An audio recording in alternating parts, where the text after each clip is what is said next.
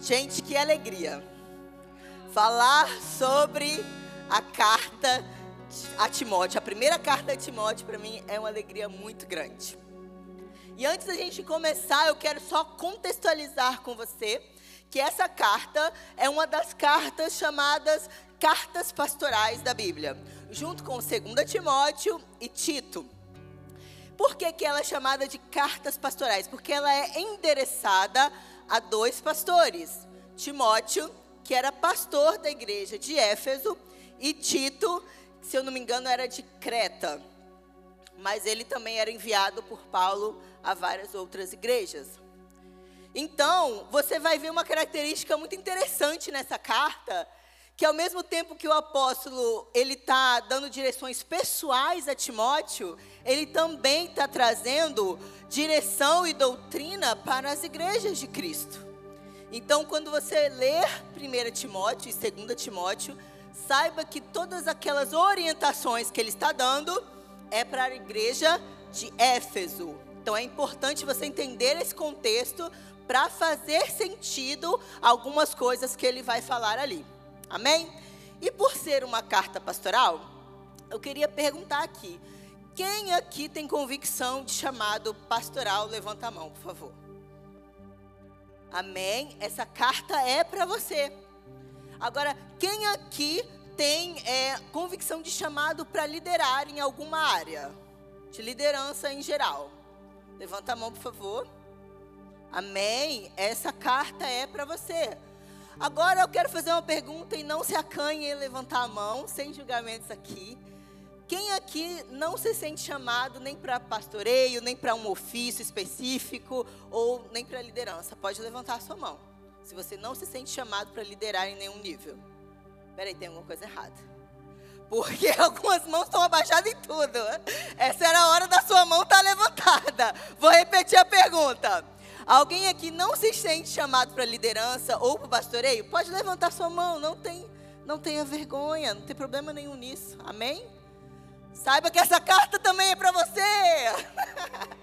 essa carta é para todos nós. Porque ela vai falar sobre princípios muito importantes. Não apenas para quem tem liderança e não apenas para quem tem chamado pastoral, mas para aquele que é discípulo de Cristo. Porque o apóstolo Paulo vai falar sobre verdades tão poderosas que se nós, como discípulos, ainda que não sejamos chamados para liderar ou pastorear, apenas como discípulos, se nós não prestarmos atenção nos princípios que estão aqui, a nossa vida de discípulo de Cristo, ela não vai avançar. Porque um dos alertas que ele faz aqui nessa carta é que dias difíceis estão por vir. Mas eu quero te dizer que esses dias difíceis para os discípulos que estão por vir é só realmente para aquele que decidiu ser um verdadeiro discípulo. Porque para aquele que decidiu que vai viver de qualquer jeito e só vai ter lá na bio do Instagram um cristão lá com uma cruzinha, vai ser dia muito fácil. Vão ser dias muito fáceis. Porque o mundo está entrando cada vez mais num lugar de aparência, onde você não precisa ser, você só precisa parecer.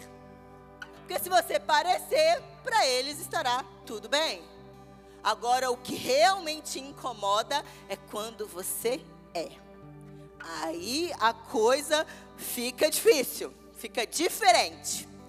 E eu quero falar sobre alguns nãos que Deus dá pra gente no convite para vivermos uma vida de fidelidade e legado.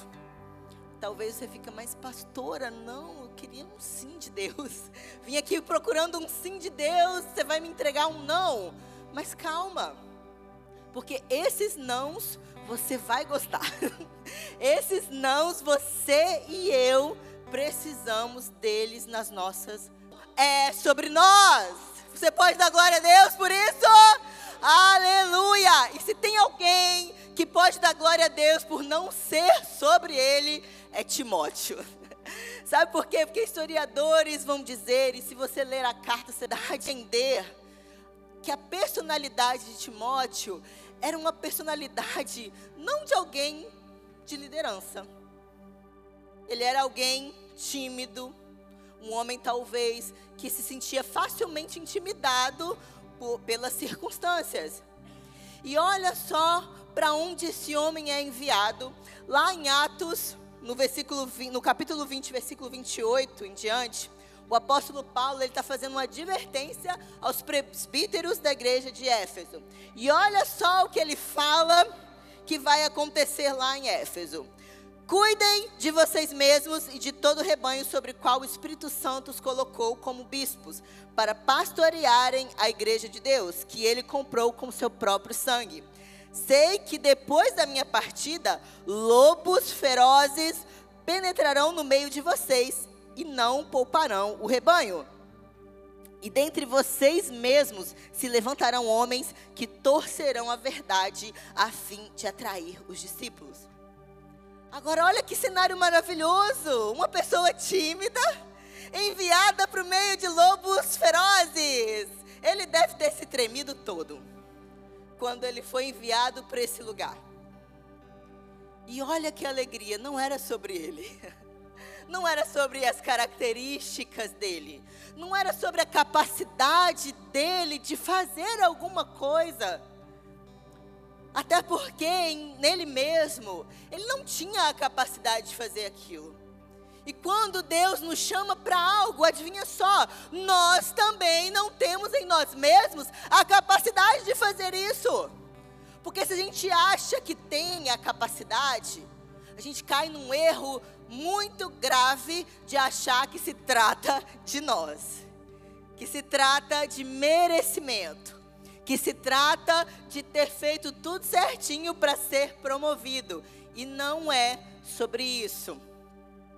Então, um homem tímido é enviado para um lugar cheio de lobos ferozes. E ele vai ter que aprender que para lidar com lobos ferozes é preciso ser um pastor mais feroz ainda. E ele aprende isso, porque logo no começo da carta, olha o que o apóstolo fala para ele. 1 Timóteo 1:1. Paulo, apóstolo de Cristo Jesus, por ordem de Deus. Repete comigo: ordem de Deus. Por ordem de Deus, nosso Salvador, e de Cristo Jesus, a nossa esperança.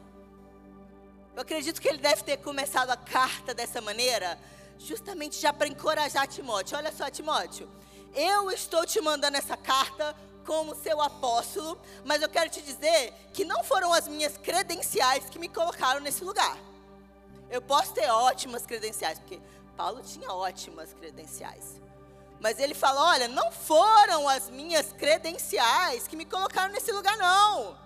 Foi ordem de Deus. Eu estou aqui por ordem de Deus.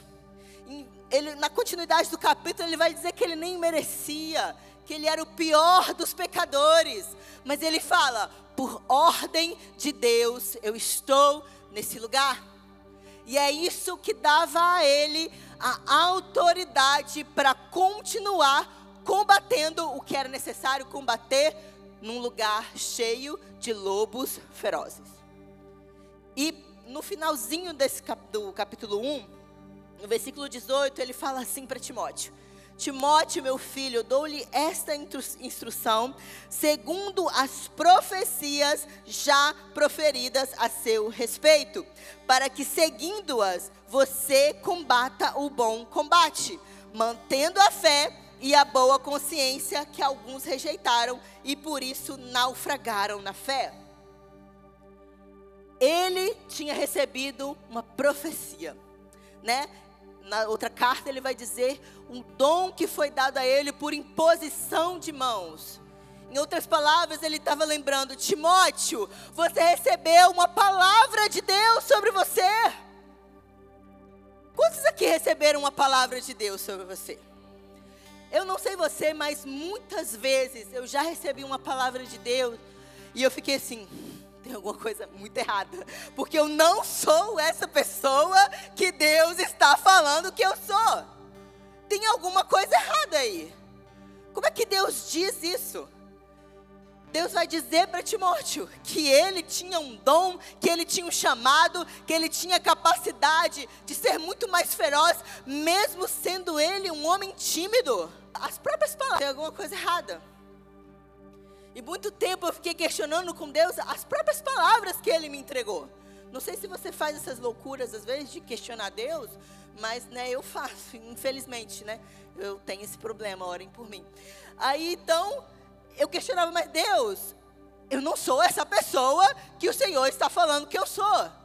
Então, assim, ou a pessoa que entregou está um pouco equivocada, ou, não, não é possível, porque Deus não mente. Deus não pode mentir. E eu ficava nessa angústia, Senhor, mas como é que pode isso? O Senhor fala uma coisa, eu vejo outra, eu me sinto outra totalmente diferente. E o Espírito Santo começou a ministrar meu coração. Romanos 4,17, e eu gosto muito da versão corrigida fiel, que diz assim: Como está escrito, por Pai de muitas nações te constituí, perante aquele no qual creu, a saber, Deus, o qual vivifica os mortos e chama as coisas que não são como se já fossem. E eu passei a entender que quando Deus libera uma palavra sobre nós, Ele não está equivocado, ou Ele não está mentindo, ou as pessoas que estão entregando também não estão equivocadas. Deus simplesmente está chamando as coisas que não são como se já fossem. Ele está chamando a existência a semente da palavra que ele plantou em você, e essa palavra ela vai dar fruto e você vai crescer até se tornar quem Deus diz que você é. E eu gosto muito da versão NBV também, no finalzinho desse versículo que diz: "E ele fala de acontecimentos futuros com tanta convicção como se eles já pertencessem ao passado. É por isso que eu e você podemos acreditar nas palavras que Deus libera sobre nós. Não é porque a gente realmente é aquilo ainda não. Mas Ele vai nos construir até chegar a esse lugar. Então, traga a sua memória aí quais foram as palavras que Deus já liberou sobre a sua vida e que você olha para si mesmo e não vê compatibilidade entre elas. Deus está te construindo para ser essa pessoa. Porque Ele sabe muito bem quais são os planos que Ele tem para você. Ele sabe muito bem o propósito que Ele determinou na sua vida. Continua sendo fiel continua carregando o legado. E você vai ver a manifestação de Deus chamando a existência em você. As coisas que, por enquanto, ainda não existem. Amém? E o segundo não de Deus, eu quero agora que todo mundo dê um glória muito forte quando eu falar esse segundo não, tá? Não é sobre gênero. Oi, gente. A gente está desconectado só porque eu fiquei duas semanas de férias. Que isso? Vamos de novo, vamos de novo. Não é sobre gênero. Aleluia!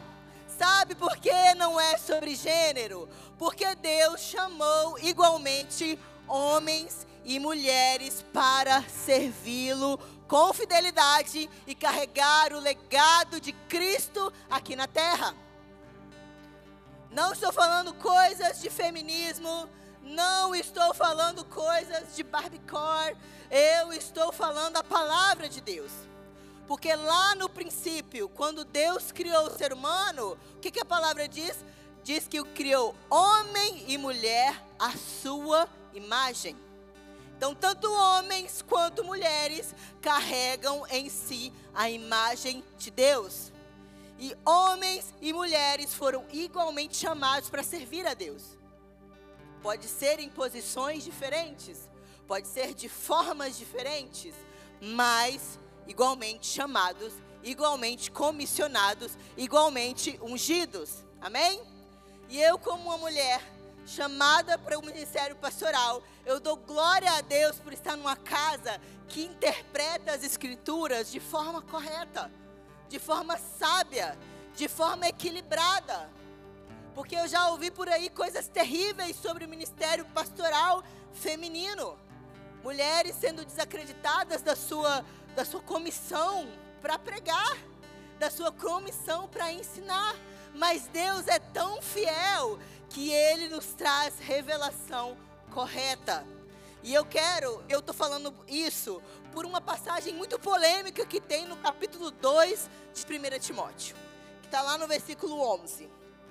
A mulher deve aprender em silêncio, com toda a sujeição.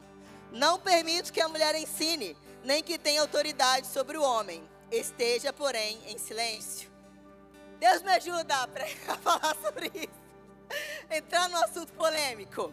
Mas olha só, se você quer aprender sobre isso mais aprofundadamente, eu tenho um livro para te indicar chamado Por que não elas?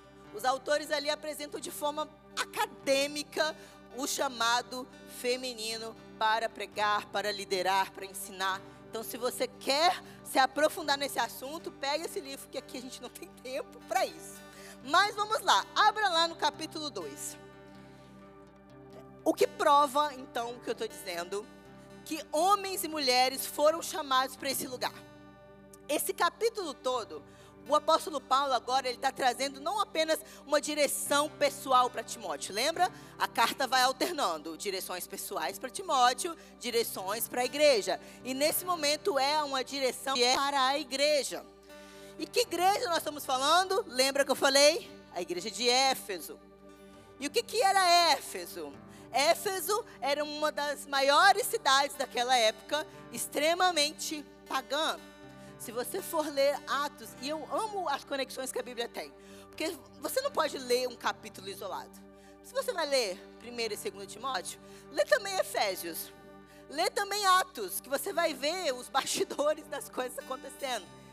E uma das coisas que acontece em Atos é aquela grande polêmica da, Diana, da grande deusa Diana dos Efésios que era uma estátua enorme. Historiadores falam que levou 120 anos para construir aquela estátua, que era tão grande que era, dava para ver do mar. E essa deusa nada mais era do que considerada a deusa da fertilidade. Então, as pessoas que adoravam e serviam aquelas deusas, a forma de prestar culto deles a ela era através de orgias. Os templos eram cheios de prostitutos e prostitutas cultuais. Homens botando véus, se vestindo de mulher. Você acha que é atual? Não, isso aí é antigo.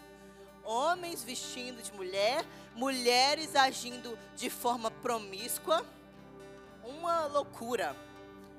E o que, que acontece? Chega o evangelho nessa cidade. E chega de uma forma tão poderosa que a economia do lugar estava sendo mudada, porque o que ganhava dinheiro era a venda dos amuletos. E o povo começou a converter, não, não vendia mais amuleto. E deu aquela confusão toda. Vai ver lá, não vou te dar spoiler, vai ler lá Atos. E aí, gente, uma loucura. e o que que acontece nesse meio? Essas pessoas que antes eram pagãos, é, chamados também de oráculos. Existiam muitas mulheres que eram oráculos, né? Que elas faziam previsões do futuro e tal. E aquela bagaceira. Mas aí elas vêm para a igreja. Só que, quantos aqui concordam e podem ter esse testemunho pessoal que a gente não chega na igreja sabendo tudo? Que a gente chega com muita coisa lá do mundo ainda, que a gente precisa ser discipulado, que a gente precisa ser ensinado. Então, essas, esses homens e essas mulheres chegaram com uma cultura pagã dentro da igreja. O que, que eles queriam fazer? A mesma coisa. Queriam fazer os oráculos, profetizar da mesma forma. E por isso que tem também uma polêmica da cabeça coberta das mulheres e do homem, enfim. Porque eles queriam viver dentro da igreja aquilo que eles já estavam acostumados, que era culto. Só que o culto cristão, para a glória de Deus, existe ordem, existe decência e nada deve ser feito de qualquer jeito. Então é isso que o apóstolo Paulo está ensinando para Timóteo, para ele ensinar a igreja. Vamos lá. Aí tem uma estrutura aqui nesse capítulo 2. Do versículo 1 ao versículo 7, o apóstolo Paulo está falando para todos, tanto homens e mulheres.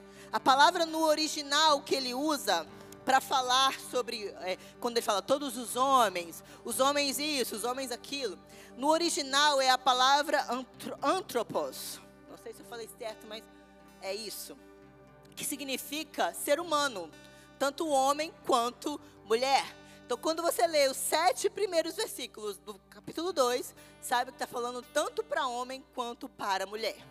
E aí existe um outro bloco, que é o versículo 8, que aí sim ele fala especificamente para homens, porque a palavra no original que ele usa é aner que significa homem mesmo, ser humano do sexo masculino. Amém? E aí vem o outro bloco, versículo 9 e 10, que é voltado para as mulheres, mulheres no geral, porque agora não sei se eu vou conseguir falar certo, porque a palavra no original para mulheres que é usada é rinaikas Aí eu tô falando igual a mulher do Google falou pra mim. Rinaicas. E, e ela significa mulheres, plural de mulheres. Então está falando para todo e qualquer tipo de mulher. Quando você lê 9 e 10, todas as mulheres estão incluídas. Agora vem um outro bloco, o bloco polêmico que é do versículo 11 ao versículo 15. E a palavra que ele está usando, pronto para ouvir a mulher do Google de novo, é riné. Riné, que significa mulher, esposa, e está no singular. Ele não está falando para todas as mulheres. Ele está falando para uma mulher específica. E a minha versão, que é a NVI, ela deixa isso bem marcado ela fala mulheres, e quando chega nesse bloco polêmico, ela fala a mulher. Algumas versões vão dizer mulheres também. Mas se você está com dúvida, se eu estou falando isso para puxar essa sardinha para o meu lado, não é. Você pode olhar o livro que eu indiquei, você pode ver no texto original, você vai ver a diferença. Quando ele falar Rinaikas e Riné. Uma é para todas as mulheres. A outra é para uma mulher específica. E por que essa mulher específica? Porque essa mulher específica, assim como várias outras pessoas que ele cita na carta, estava se levantando equivocadamente para agir conforme ela agia antes no mundo. E o pior, ela estava ensinando outras mulheres a agir da mesma forma. Então, é, o autor do livro ele fala até uma coisa muito legal que eu achei, que Paulo ainda tem muita graça com ela, porque ele não cita o nome dela para envergonhá-la. Por quê? Porque ele está dando para ela uma nova chance. Ele fala assim: você aprenda em silêncio. Aprenda humildemente, porque você ainda não sabe para poder se levantar para ensinar. Se você estava aqui quando o pastor Rodrigo falou sobre o mestre, a marca de um mestre é quando ele senta para aprender e não quando ele se levanta para ensinar. Então o apóstolo Paulo estava dando a ela uma nova chance. E eu penso comigo que provavelmente era a primeira vez que ele tinha que corrigir ela nesse assunto. Então ele exerceu graça e corrigiu ela nesse assunto. Mas existe um outro que ele vai falar, Himeneu e Alexandre, dois homens, ele esconde, ele cita os nomes deles e fala assim: já entreguei esses para Satanás. Porque provavelmente eles já tinham sido corrigidos várias vezes e não quiseram mudar. Então o apóstolo falou para eles: Ó, não resta mais o que fazer para eles, porque eu já corrigi várias vezes, eles não querem, estão entregues a Satanás. Então a gente precisa tomar cuidado aqui com as falsas interpretações que tentam calar a voz das mulheres de Deus. E eu não estou levantando bandeira nenhuma aqui, não, gente. Eu estou falando a palavra porque nós fomos comissionadas. Os campos estão brancos, a gente não pode ficar calada, mulher. Nós não podemos ficar caladas, os campos estão brancos. E o apóstolo Paulo não tinha nada contra o ministério feminino, porque ele era cooperador de Priscila. Ele era cooperador e recomendava Febe para outras igrejas. E a palavra que ele usa, tanto para se referir a Priscila, quanto para se referir a Febe, são sinônimos daquele chamado que ele mesmo exercia. Então ele não tinha nada contra liderança feminina. E eu não estou falando aqui sobre o lar. Não estou falando sobre mulher ser cabeça de homem. Não estou falando nada disso. Eu estou falando no chamado que Deus te deu.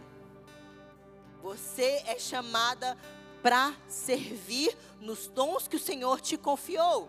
Assim como você, homem, é chamado para servir nos dons que Deus te entregou e cada um servindo no seu dom, nós vamos chegar lá no dia final e ouvir do Senhor, muito bem, servos bons e fiéis. Amém? E o terceiro não de Deus para nós é: não é errado desejar. No, no capítulo 3, no versículo 1, o apóstolo Paulo vai falar assim: esta afirmação é digna de confiança. Dois pontos. Quando ele fala isso é porque a partir dali é quando ele vai falar qual é a afirmação que é digna de confiança. E essa afirmação que é digna de confiança é: se alguém deseja ser bispo, em outras palavras, o episcopado, atualmente, a liderança, o pastoreio, qualquer que seja o ministério que existe dentro do seu coração, você deseja uma nobre função. Por muito tempo eu achei que era errado, que era orgulho, que era soberba desejar chegar a certos lugares. Mas o Senhor corrigiu a minha perspectiva. Ele disse para mim assim: não é errado desejar, se você entender que esses lugares se tratam de serviço. Essas posições se tratam de serviço. Não é para ser servida. Não é para ostentar, é, é, tipo, coisa lá na bio. Que tudo é na bio agora, né, gente? Então, você precisa entender. Se o seu desejo está relacionado a serviço, então, tá tudo bem. Não tem problema desejar. Você pode desejar chegar, chegar até o ofício pastoral. Você pode desejar sim chegar até a liderança. Você pode desejar sim ser levantado como um apóstolo, como um profeta, como um mestre, ou como um grande empresário, ou como um grande médico, como uma grande professora, como o que o Senhor colocou no seu coração. E não é errado isso se a sua perspectiva está correta. E para andar nesse lugar, não só para chegar, mas para continuar nesse lugar, quando o Senhor te colocar nele, você vai ter que seguir. Algo muito importante, que o capítulo 3 inteiro fala, nós não temos tempo para ler ele todo, mas eu quero te encorajar a ler na sua casa o capítulo 3 todinho de 1 Timóteo. Que ali vai falar sobre as características de alguém que deseja entrar no chamado pastoral. Alguém que deseja entrar na liderança. E eu vou além, alguém que deseja ser reconhecido como um discípulo fiel de Jesus. Porque todas aquelas características ali não falam de habilidades é, técnicas, não falam de performance, falam de caráter. Apenas uma é que fala sobre performance, que é sobre ser apto para ensinar mas as outras, tudo caráter. Então, não é só pastor e líder que precisa ter caráter. Todo crente precisa ter caráter. E que caráter é esse, gente? Nada mais do que o caráter de Cristo. Porque se você quer exemplo para seguir de um verdadeiro servo, Jesus. Hoje, ele foi o maior servo que existiu. E até hoje, ele é servo porque ele continua entregando vida, continua entregando salvação, continua entregando cura para nós. O ministério de Jesus está cada vez mais vivo e ativo. E nós precisamos abraçar esse chamado e sermos como Cristo aqui na terra.